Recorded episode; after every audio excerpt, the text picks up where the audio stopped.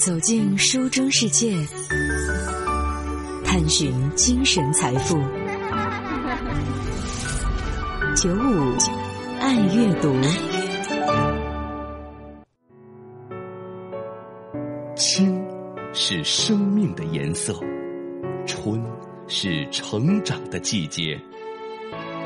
青春时而展现美好，也时而会充满苦涩，但更应是盎然的图景。珍惜青春，珍视自己。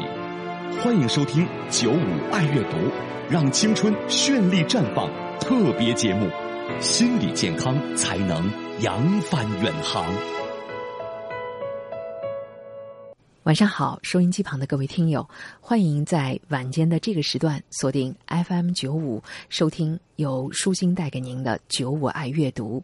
那么这几天呢，是我们九五爱阅读的一个特别的策划，让青春绚丽绽放。那在今天的特别节目当中呢，舒心邀请到了浙江大学的医学院附属的精神卫生中心、杭州市第七人民医院抑郁障碍科的主任谭忠林医生。谭医生，晚上好。呃，晚上好，听众朋友们，晚上好。谭主任呢，在这个一线的临床可以说是工作多年了，特别是您经常还在这个专家的门诊哈、看一些病人。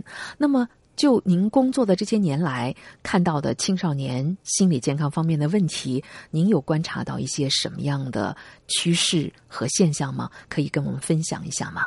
是的，呃，在第七人民医院工作已经超过二十年，然后我从事抑郁症的门诊工作已经超过十年。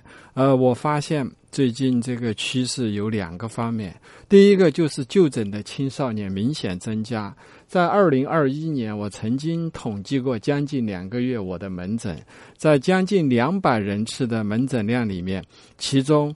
十三岁到二十五岁这个年龄段的人群占到了百分之六十四，而且首次就诊的有占百分之二十二，所以这一个就是青少年是有明显增加的。嗯，第二个就是就诊的年龄在降低，越来越年轻。在前面刚开始的几年，大学生还多一些，但是现在中学生有明显增加了。嗯，那其实你看，呃，看到了这样的一个数据啊，您从十三岁统计到这个二十五岁，这个比例就占到了百分之六十四，可以说还是一个非常突出的现象了。那在你们临床的医生看来，为什么现在有越来越多的这样的一些中学生，他们已经开始出现一些抑郁的障碍了呢？但是要回答这个问题，可能是。并不那么简单，嗯，因为这涉及到有好多方面的原因，呃，也有专业人士在这个做研究。就我了解到的，我们要是从外部的原因来看，主要集中在三个方面：一个就是学习问题，第二个就是同伴关系的问题，第三个就是一些行为问题。那您可以分别从刚才的这三个方面稍微详细一些跟我们来聊一聊。比如说，如果说中学生心理障碍的这个高发跟学习的问题密切相关的话，是怎么样的学习问题会导致他们随之而来心理上出现了一些问题呢？那在我的门诊接触到的这些患者里，其中学习问题可以表现为他的学习困难。或者说注意力不够集中，嗯，不能够完成按时的完成这些大量的作业，嗯，还有就是考试成绩的不理想或者明显的波动，而这些可能会带来他对学习的厌倦，嗯，兴趣的下降，甚至是学习动机的不足，呃，可以导致抑郁和焦虑，而在出现抑郁和焦虑的时候，会反过来再次影响到他的学习效率。那其实从某种意义上来讲，你看从十三岁到起码十八岁这个之间吧，很少会有孩子说我主动的要到七院来看医生的。通常可能还是家长觉得孩子的这些表现已经到了自己通过教育没有办法解决。他们通常会在什么样的情况下说：“哎呀，我要来挂一个谭主任的号，我要来诊断一下我的孩子，难道抑郁了？难道焦虑了？”可能的情况跟你刚才讲的会有点不一样。嗯，呃，很多来我这边就诊的中学生，更多的是孩子自己主动要求来，而且从他们告诉我的情况来看，距离他们跟父母亲提出来要看精神科医生、看心理医生的要求，到实际就诊的时间，经常是半年甚至是一年以上。所以一般来说，父母亲觉得自己的孩子只是个成长期的青春期的问题，对，呃，或者觉得可能有点矫情，觉得对号入座，嗯啊、所以他们迟迟不愿意来。但是等到孩子有一些明显的行为表现出来，嗯比如说拒绝上学，对，或者看着胳膊上有很多条伤痕的时候，父母亲才会引起重视。刚才谭主任说这番话的时候，突然让我想到，嗯，女儿现在是在读高中三年级，她回来，她的宿舍里就有一个是一个抑郁症的患者。那她的这个好朋友当中，其中有一位女孩子，就是那个手上划了很多道的伤痕。她说，现在甚至连腿上都在那儿划了很多道，她觉得这样是很酷。但是我说，这不是在表达一种酷，而是内心一定是有某些东西没有办法得到一个恰当的表达，来通过这样的一种方式在进行。你看，从刚才谭主任讲到说，你看很多的中学生，他们已经觉得我的心里有问题，但家长觉得你不过是在矫情。在这之间，其实我们觉得，在社社会层面上，是不是已经有很多的悲剧发生了？那面对这样的现象，作为家长的我们应该有一种什么样的意识，不至于让孩子从开始有了心理问题的苗头，到被耽误治疗，到再到后来被医院确诊了以后自己的束手无策，在这个之间，作为家长的可以做一些什么吗？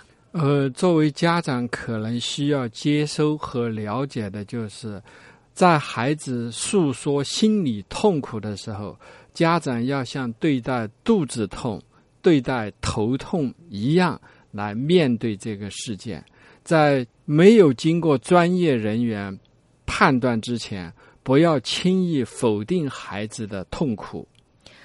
谭主任刚才讲的非常简洁的两句啊，可是现实生活当中，我知道对很多的家长来讲，要真正的做到这两点都是很困难的。首先，我们会觉得心理上你很难受，谁不难受啊？现在整个的社会压力这么大，我们做家长的，我们每天朝九晚五，我们要承担很多的压力。哎，我们这个心里的痛，我们跟谁去讲啊？你不就是不想学了吗？哦，我这是模仿这个很多家长的内在的心理语言哈。呃，您刚才提到的这个情况是一个非常常见的家长的反应。当家长这么说和这么想的时候，实际上他们在用自己的经历来代替孩子做出判断，在用自己的习惯的方式来面对孩子的新的问题。呃，同样的痛苦，但是在不同的人来说，并不完全一样的。尤其是对于心理的痛苦，这是一个非常主观的体验。所以，我们的家长在做这个回答的时候要小心，他们从心理学上可能犯了一个偏差，就是否认、回避；而从他们的经历来说，他可能犯了另外一个偏差，就是用自己的经历来代替别人的经历，被做出判断。嗯，从这个层面上来讲，今天的做父母亲的，与时俱进的要去学习心理学，起码要有一些基本的常识，是不是在您看来也非常的重要啊？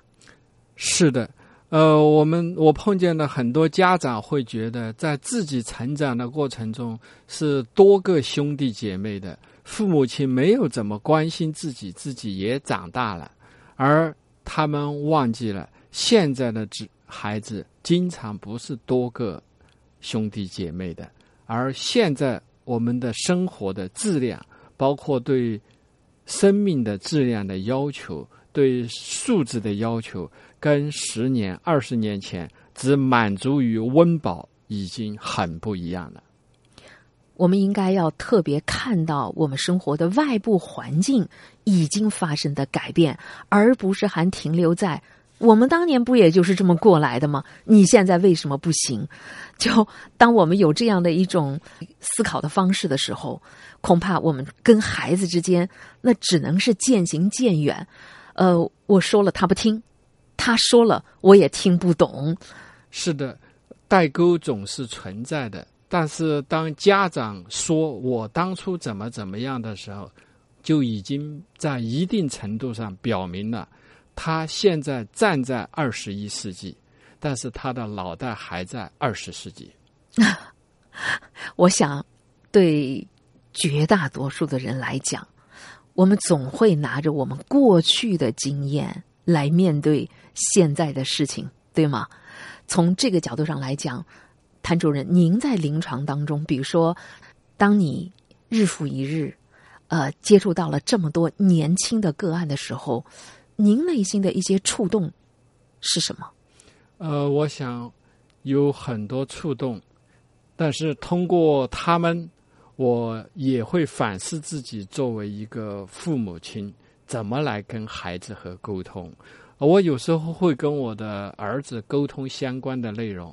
我的儿子对这个有敏锐的觉察，他会说：“你那里经常碰到都是反面案例，对我没有参考价值。”这个作为心理医生的儿子，从某种意义上来讲还是幸福的，起码他有一个善于倾听和共情的爸爸。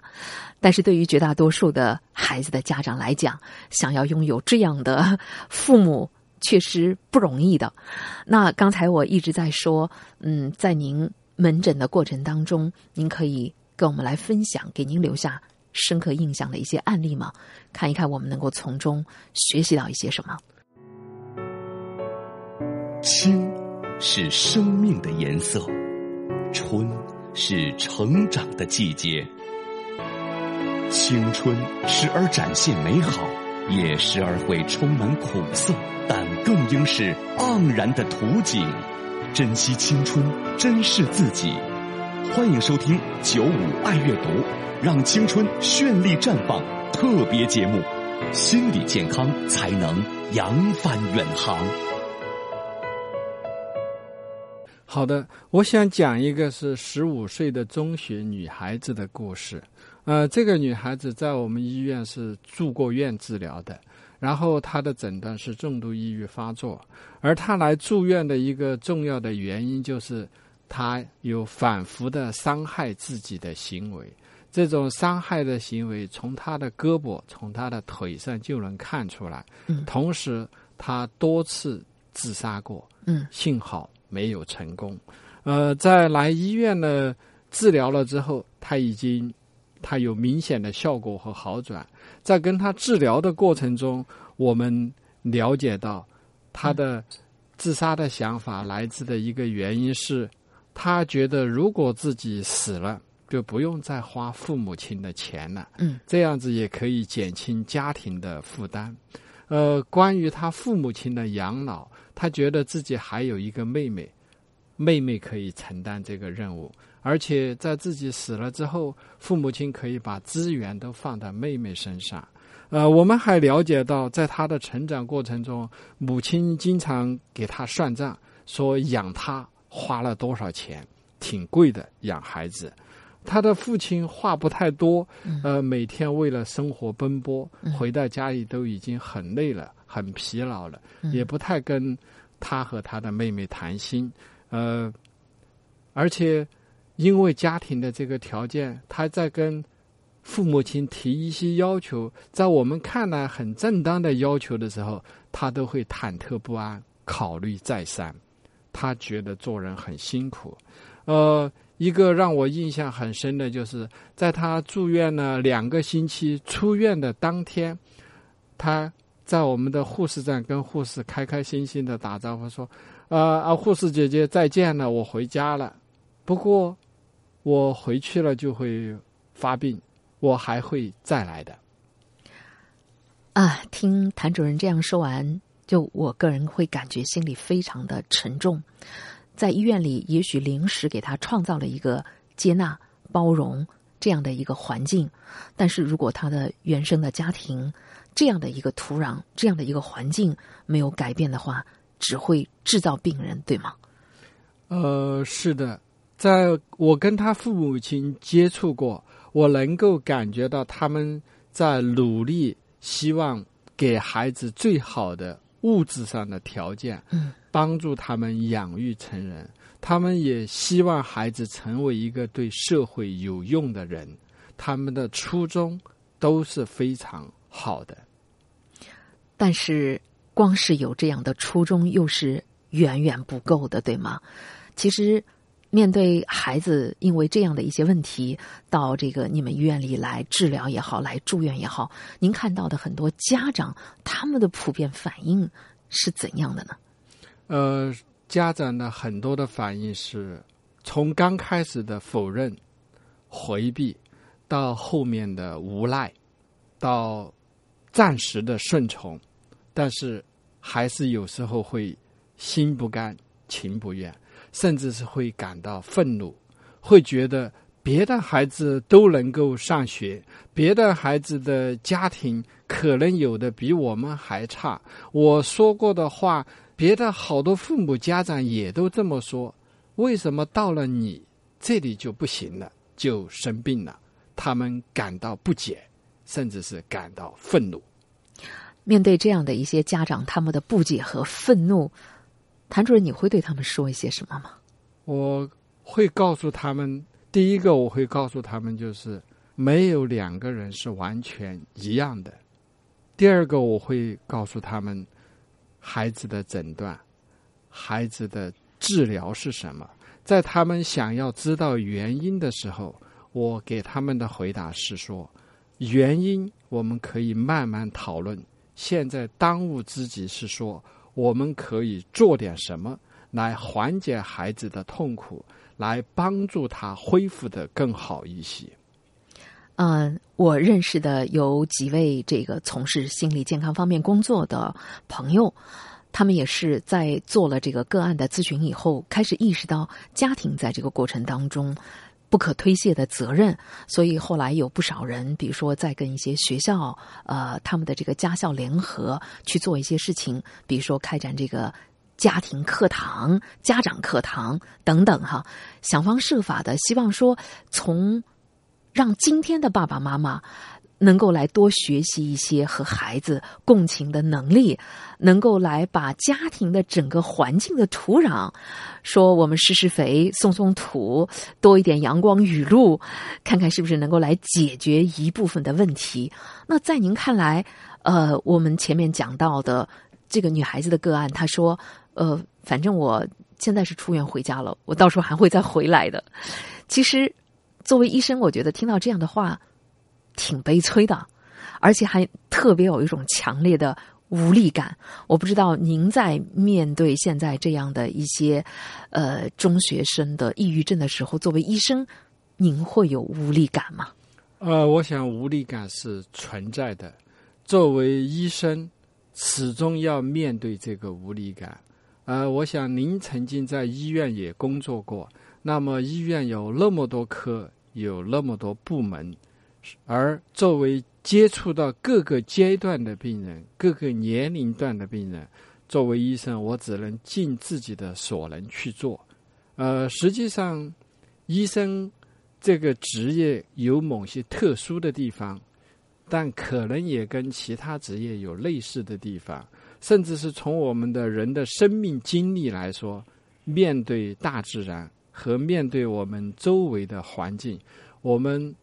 要做到完全的把握是不现实的，那也是不可能的。所以我们始终要面对，就是在自己力所能及的范围内去做，同时容忍和接受这种无力感。呃，我想谭主任刚才讲的这一番非常精辟的话，是值得我们深思的。是说，在任何的一个时代。我们都有自己没有办法去掌控的那一部分，你要理解这个没有办法掌控的那一部分的边界到底在哪里。所以，正所谓那句“有勇气去改变你能改变的，同时也要有力量去接纳那些你不能改变的”。就这一部分的接纳的能力同样很重要。同样，您刚才在说，如果您的孩子是得了这个抑郁症的话，那种说凭什么我同样说了这个话，人家的家长也讲过，他的孩子没得，而我的孩子，你怎么就变成了抑郁症或者是焦虑症的患者？所以这种。呃，觉得好像是老天对我不公平啊，呃，对这个上天的一种愤懑呐。从某种意义上来讲，与事无补，解决不了任何的问题，对吗？呃，是的，确实如此。我完全同意你刚才的说法，但同时我也能够看到，在面对我们不能理解的事情、出乎意料的事情、觉得自己难以应对的事情的时候。出现这种愤怒，出现强烈的情绪反应，是我们很自然的一个反应。可能在愤怒的时候，他们会感觉到更有利一些。愤怒背后的力量，愤怒背后的这种思考，愤怒背后的成长，也许是我们在这个过程当中，同样也可能会看到的，对吗？是的，因为愤怒会驱使我们去采取一些行动，而不是。停留在现在。在这一天采访的最后呢，在谭医生推荐的书当中，其中有这样的一本，叫做《爱与愤怒》，副标题叫做《父母亲的两难困境》。确实，在父母亲和孩子共同生活的那些年当中，彼此之间的冲突、矛盾，生活的点点滴滴呀，带来的相关的一些情绪。我们应该如何来面对愤怒当中？到底又能让我们看到一些什么呢？时间的关系呢，今天的节目就和大家先分享到这里。当你的孩子有了心理方面的一些问题，当你的家中有了这样的一个抑郁的病人，这时候，身为亲人、身为父母的我们，到底该怎么去做呢？在明天的节目当中。我们继续来聆听谭医生的精彩分享。青是生命的颜色，春是成长的季节。青春时而展现美好，也时而会充满苦涩，但更应是盎然的图景。珍惜青春，珍视自己。欢迎收听九五爱阅读，让青春绚丽绽放。特别节目，心理健康才能扬帆远航。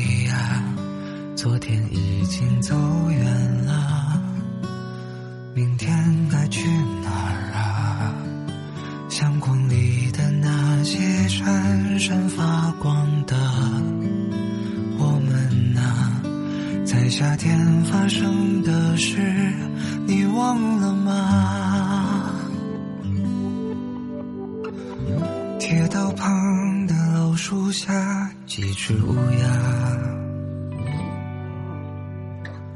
叫到嗓音沙哑却再没人回答火车呼啸着驶过驶过寂寞或繁华曾经年轻的人啊也想我吗就回来吧，回来吧，有人在等你呢。有人在等你说完那句说一半的话，就别走了，留下吧。外面它太复杂，多少次让你热泪盈眶，却不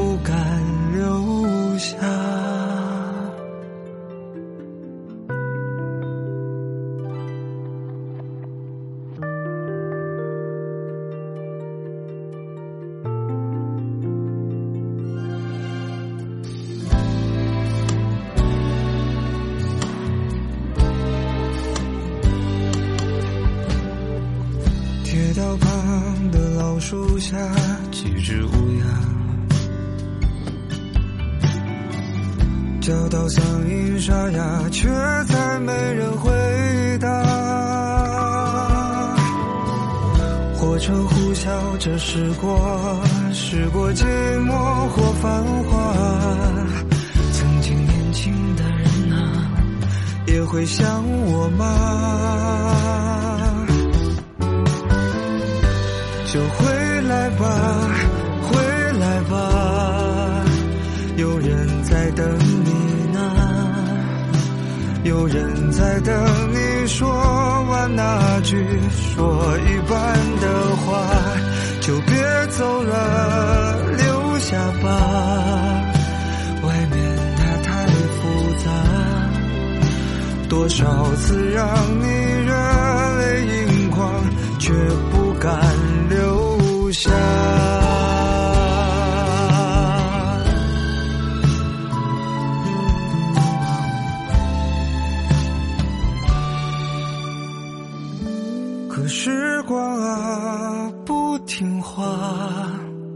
总催着人长大，这一站到下一站，旅途总是停不下，就慢慢的忘了吧，因为回不去呀。